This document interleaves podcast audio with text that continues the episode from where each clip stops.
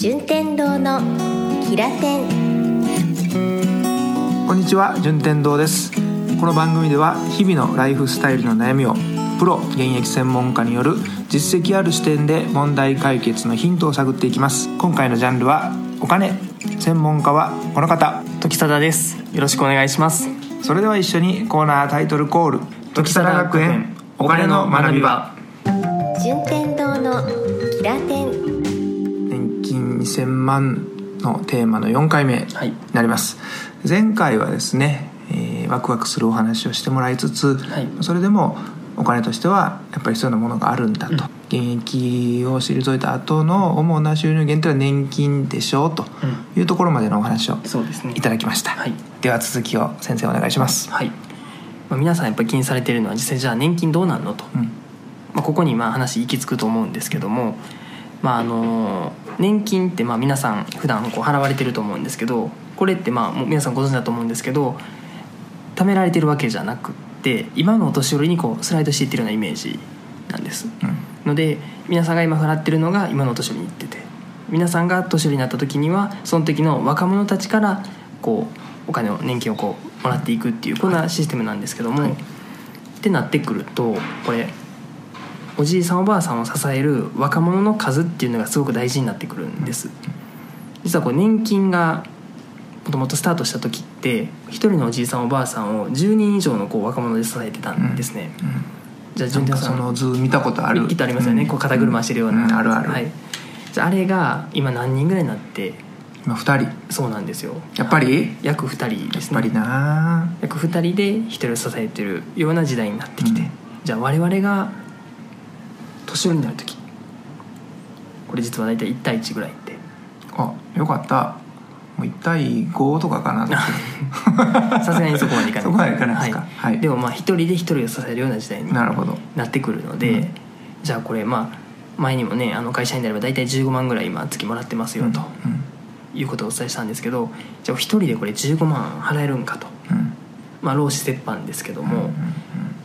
そんなね年金払っていけないですよね、うん。若者も、ないですね。なのでまあもしかするとまあ今と同じようにはもらっていけないんじゃないのかっていうのが2000万問題に合わせて今言われているところうん。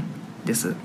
まあ、なくなるとは私も思ってないんですけど支給額がもしかするとちょっと減る可能性があったり、場合によっては開始年齢が後ろ倒しされたりとか、まあ、そこが今後焦点になってくるかなと。ああそれは現実的にありますね。そうですよね。もともと年金制度始まった時って何歳から支給だったかってご存知ですか？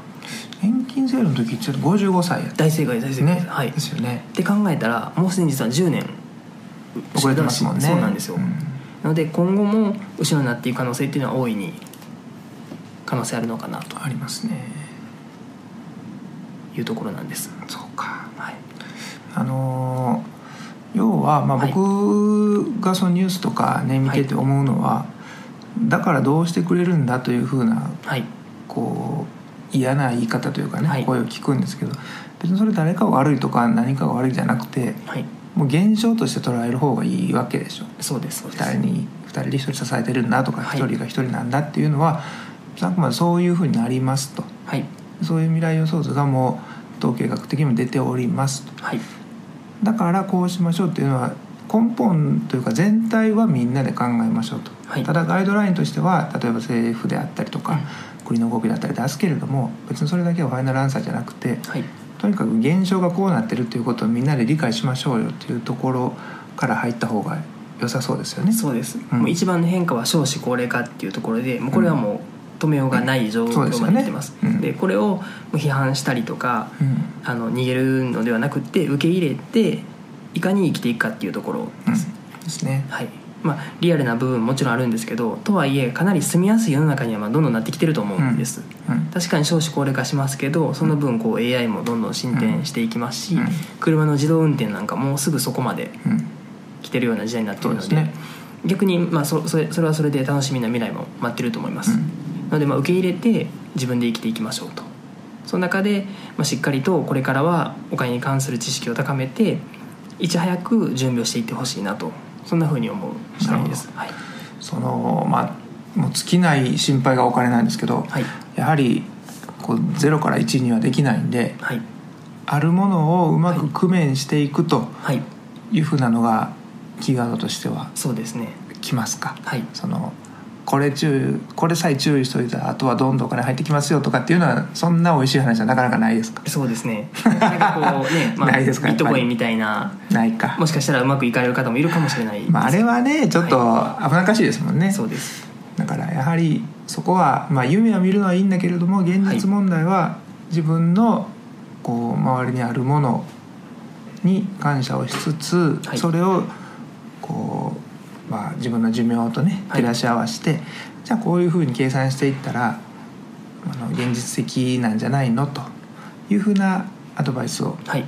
引き続きいただけるという解釈でいいでしょうか？はいそうです。頼りになります、一番お伝えしたいのは一人一人が自分の人生とこれ向き合うことが何より大事です。うんですね。はい、まずは長く生きていくっていうのを受け入れた上で、とはいえまあ50年後60年後ことだけじゃなくって、うん。今の生活まずどうなってるのか、じゃあ5年後、まあ、今独身の方であれば5年後結婚しているのかしていないのか、結婚ってなると今度はお子さんのことがやってきたりとか、で教育費のピークが大体何歳ぐらいにやってくるのかなっていうこととか、まあ親の介護のことであったりとか、うん。なかなか向き合いたくないことってすごく多いと思うんですけどこういった部分を少しずつ興味を持ってあの向き合っていってもらえたらなと。なるほど結構あのインターネットなんかでお金セミナーとかライフプランセミナーっていう例えば調べていただくだけでもすごいたくさんのうん勉強会セミナーが出てくると思いますので、まあ、そういったところに参加してみたりとか。う、ん。それは割と無料であったりするんですか？そうですね。